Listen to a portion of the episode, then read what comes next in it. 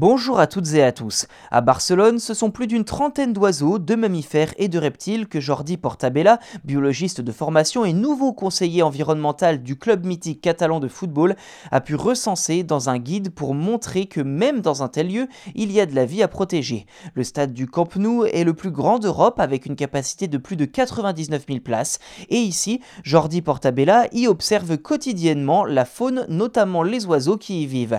Récemment, les dirigeants du stade lui ont demandé de créer une stratégie écologique pour le bâtiment.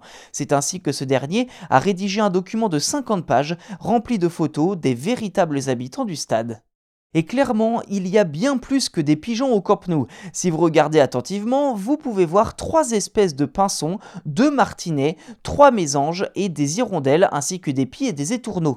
Il y a aussi des bergeronnettes et des tourterelles, ainsi qu'un couple de crécelles et même un faucon pèlerin qui niche à proximité et chasse dans le stade.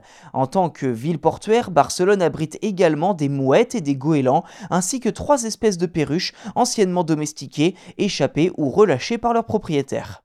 Au-dessus de la tribune présidentielle se trouve une colonie de chauves-souris et dans les gradins, on peut également trouver des geckos et des lézards. Jordi Portabella suggère aux dirigeants du stade d'améliorer l'édifice et ses environs pour protéger la biodiversité en suivant l'exemple du club anglais de Dartford qui a tout simplement arrêté le bétonnage et a commencé à végétaliser autant que possible les toits et parkings. Le club collecte également l'eau de pluie pour arroser son terrain. Avec la disparition de 70% des populations d'animaux vertébrés depuis 1970 selon un rapport récent du WWF, même le monde du sport est concerné par la question de l'écologie.